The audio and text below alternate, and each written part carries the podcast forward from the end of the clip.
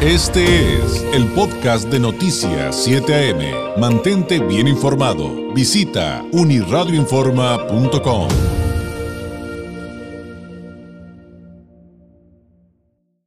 estado hablando acerca de Noviembre Azul, es el mes dedicado a la salud masculina, a la lucha contra el cáncer de próstata y a crear conciencia en ese contexto, pero también noviembre es un mes dedicado a la lucha contra la diabetes y es que específicamente el 14 de noviembre es el Día Mundial de la Lucha contra la Diabetes, dedicado a crear conciencia sobre esta eh, condición y eh, pues eh, para hablar acerca de ello, de, de este día contra la diabetes y cómo vamos, porque también con el tema de la pandemia hubo muchas complicaciones. Le agradezco enormemente, nos tome la llamada nuestra queridísima doctora Liliana Estrada Aguirre, experta en diabetes y presidenta del Club de Diabetes Tijuana La Mesa. Doctora, muy buenos días, qué gusto saludarla. Hola David, buenos días. Igualmente es un gusto y un placer para mí saludarlos y estar de nuevo ahí con ustedes. Pues hemos vivido pues un par de años muy complicados con, con la pandemia y, y, tenemos entendido, y le agradeceré que usted nos los explique bien, doctora, que, que, también resultó de especial consecuencia para quienes tienen condiciones como esta de la que vamos a platicar el día de hoy, como diabetes. O sea, hubo consecuencias más allá de, de lo que genera la enfermedad per se del COVID-19. Definitivamente sí. COVID-19 fue una de las enfermedades, la pandemia tan tremenda que seguimos viviendo, pero fue algo que hizo que se agravara más o que el paciente tuviera un mal pronóstico, era el que tuviera diabetes, que es una persona con diabetes fuera de control, mal controlado. Las personas con diabetes en un buen control no tuvieron esas complicaciones tan graves, fallecieron. Muchas de las personas que han fallecido han sido personas con diabetes mal controladas. Ese es el primer punto, el primer acercamiento, porque de hecho los doctores en su momento nos dijeron, sí es de riesgo el asunto de las personas con comorbilidades como diabetes e hipertensión, pero ojo, las que no lo tienen controlado, incluso doctora, en algún momento cuando estábamos con el asunto del home office y que váyanse a su casa los que estén eh, vulnerables, decían, los vulnerables son los que no tienen control, pero si tienes control puedes sacar tu vida adelante, evidentemente todos en riesgo, eso no lo podemos quitar de, de la mesa, pero eh, ha sido clave eh, para ello cómo entender a qué nivel llega el riesgo de muerte, y, tal cual hay que decirlo, aunque es muy duro, de una persona con diabetes cuando no lleva el control adecuado.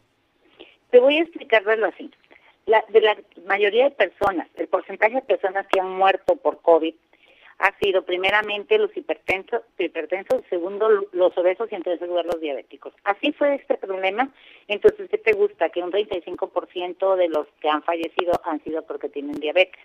Mal controlada, aclaramos, porque tuve la oportunidad de atender muchísimo paciente y todo mi paciente controlado con diabetes salía muy bien, pero pacientes fuera de control fallecieron. Desafortunadamente, y me ha tocado vivir situaciones muy tristes, porque la persona con diabetes de repente comienza a estar en una rebeldía completa y decir a mí no me pasa nada, y pues sí, sí pasa mucho, mucho pasa. Lo primero que pasa es que una persona con diabetes, con control o sin control, está teniendo una enfermedad inflamatoria en sus arterias. Si eso le veamos que COVID también es una enfermedad inflamatoria, bueno, pues se necesitaban y pues el desenlace era muy fatal. Claro. Ahora, cuando hablamos de control y, bueno, primero, de esa resistencia. Esa resistencia tiene que ver mucho con esta negación de que estoy en una situación vulnerable. Pero cuando hablamos de control, ¿qué debemos entender? Tenemos diabetes, ¿qué es control? Ok. Si quieres que te dé cifras, te voy a decir. Hay un hay un estándar, un, un examen que es para nosotros uno de los estándares de oro que se llama hemoglobina glicosilada. Esa nos dice cómo ha estado tu azúcar aproximadamente tres meses. Nos Ahí no nos pueden mentir. Yo les digo que es la chismosa porque nos dice tu azúcar cómo ha estado en tres meses. ¿Cuál es la cifra ideal de una hemoglobina glicosilada para un paciente en control? De 6 a 6.5 máximo, por ciento, 6.5 por ciento. ¿Cuál es la cifra adecuada para un control de la glucosa en ayunas? En 100. ¿Cuál es la cifra adecuada para una persona en control para una glucosa después, dos horas después de comer o glucosa postprandial? Máximo 140. Si mantiene esas cifras, aproximadamente, a veces un poquito más, a veces un poquito, perfecto, está en control. ¿Y cómo lograr eso? Ah, ok. Si no es ahora, es, si no es ahora, es cuándo. Si no es ahora, cuándo. Eso es el tema de este año con el, Día Mundial de la Diabetes. Y si no es ahora, ¿cuándo? ¿Cuándo vas a, a, educarte? ¿Cuándo vas a recibir la atención médica adecuada? ¿Cuándo vas a hacer tu automonitoreo checándote con tu glucómetro? ¿Cuándo también nuestros pacientes van a tener el acceso a la insulina y a los hipoglucemiantes orales? ¿Cuándo vamos a volver a ver realmente que esto es otra pandemia? Tenemos 465 millones de personas con diabetes en el mundo, de los cuales nos toca 14 millones a México, país México, de los cuales 3.2 millones está soportando el seguro social. ¿Cuándo nos va a alcanzar el recurso? ¿Cuál es la mejor manera de poder llegar a esto? Educación en diabetes. Que todos nos dedicamos a educar a la persona con diabetes, que todos nos dedicamos a ser ejemplo también, cuántos médicos de nosotros tenemos que ser ejemplo con nuestros pacientes. Entonces, esto es cuestión de que mientras no queramos hacer caso, se nos están poniendo todas las herramientas. Y, ahí viene otro tema bien duro y, y difícil que también nos remite a este asunto de la negación, llamémoslo así, yo no soy experto en nada de eso, pero le llamaré así, porque eh, e, entonces, cuando no nos atendemos, doctora, pues entonces tenemos que asumir que vienen las consecuencias, que se va a poner más grave, que se comiencen a dañar nuestros órganos y que el desenlace, eh, pues, eh, pues es, es, fatal, evidentemente, pero en el Inter, en el Inter, y también hay que decirlo, doctora, y creo que sirve tal vez para crear conciencia, se sufre mucho lo que siempre nos ha platicado, el asunto de la vista, de las extremidades, sobre todo de los pies. O sea, el no atenderse trae consecuencias muy dolorosas para las personas con diabetes. David, acabas de decir algo muy cierto, yo siempre se lo digo así. Se van a morir con diabetes, pero no se van a morir acostaditos en su cama. Les va a costar tanto morirse, porque cada día van a ir muriendo poco a poco algunos de sus órganos. La primera causa de amputación no traumática en México es diabetes. La primera causa de ceguera en México es diabetes. Entonces van a ir perdiendo la función de sus órganos vitales, van a costar mucho más dinero a ellos y a su familia y la calidad de vida va a ser mala. Todo por no haber querido a ah, disciplinarse y hacer caso a todo lo que el médico les dice. O sea, en diabetes no hay alimentos prohibidos. Es que no me quiero poner a dieta, perdón. Tienes que aprender a comer, nadie te está poniendo a dieta. No hay alimentos prohibidos, solo porciones permitidas. En, aquí en Tijuana tenemos grupos de apoyo y de educación. ¿Vieras cuánta gente está? O sea, es muy poca la gente que realmente quiere hacer algo para poder llegar a un control. No les damos la concientización. Claro, por supuesto. Ahora, eh, hay, hay, varias eh, preguntas del público, doctora, que están muy interesantes.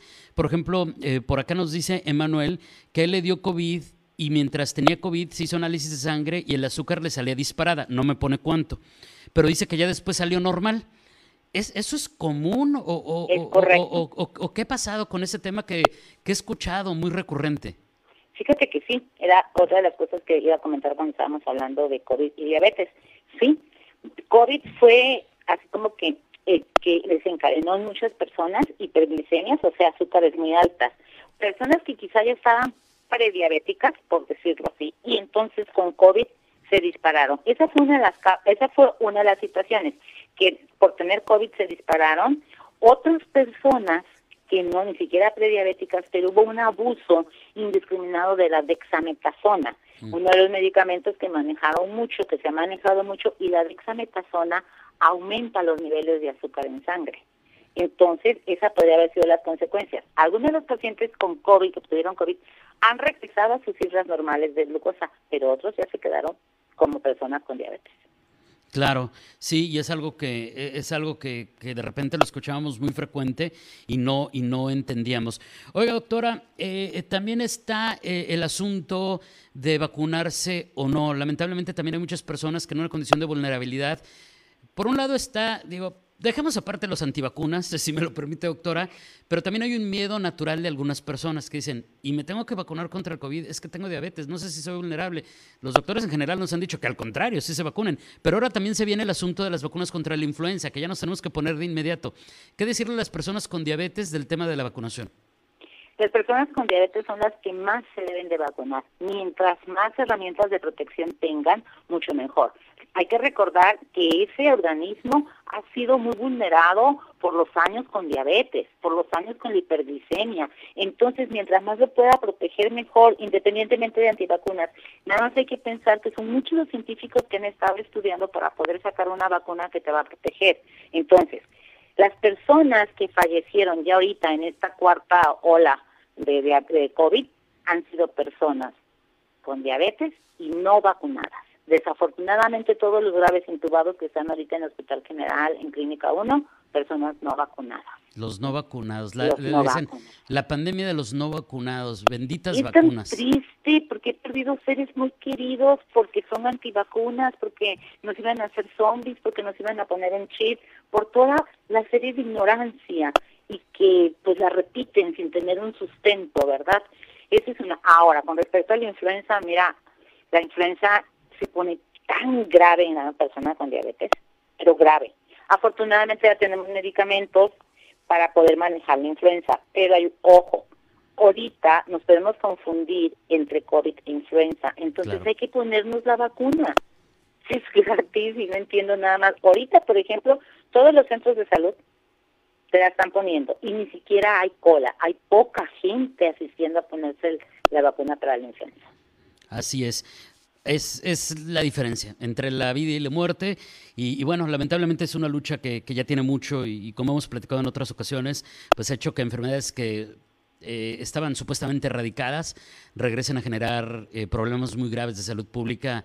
Y no solamente en México, en países eh, que se dicen muy avanzados en esta materia. Doctora, cada, cada vez que llega este Día Mundial de la Diabetes, que se celebra el 14 de noviembre, pues se hacen actividades. Eh, sabemos que ahora con motivo de la pandemia eso está muy difícil, pero pues este año, ¿qué nos puede comentar? ¿Cómo van a, conmemorarlo? ¿Qué actividades tienen organizadas? Ahora sí que, ¿cómo, ¿cómo le van a hacer? Pues todo ha sido a través de las plataformas y, por ejemplo, la Asociación de Niños la asociación en la cual Rosángel Jaramillo es la que coordina esa asociación de diabetes tipo 1 por los niños de Tijuana, va a tener una webinar de actividad física con muchos especialistas. Eso va a ser el sábado.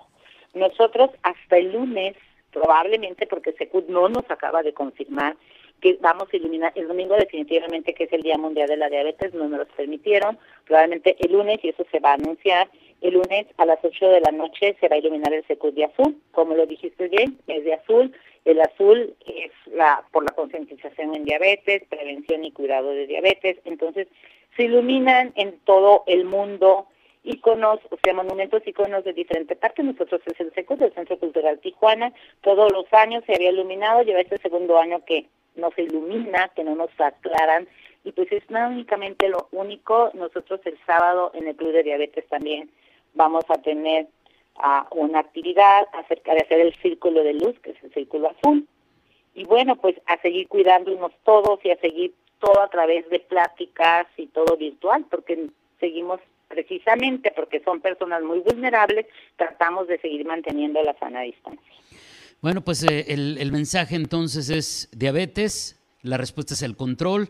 Si no es ahora, ¿cuándo? Doctora, ¿con qué podemos cerrar? Le pediría un mensaje final a manera de conclusión para la plática del día de hoy. Con lo que siempre cierro, David, te vas a acordar. Chécate, mídete, muévete y quiérete. Si haces esas cuatro cosas, vas a estar en control. Chécate, azúcar, mide tu comida, muévete, haz ejercicio y ámate. Claro, chécate, mídete, muévete, muévete quiérete, ámate. Doctora, como siempre, un placer. Estaremos eh, atentos a, estas actividades y a ver si, si, si podemos iluminar ahora el Secut, ¿no?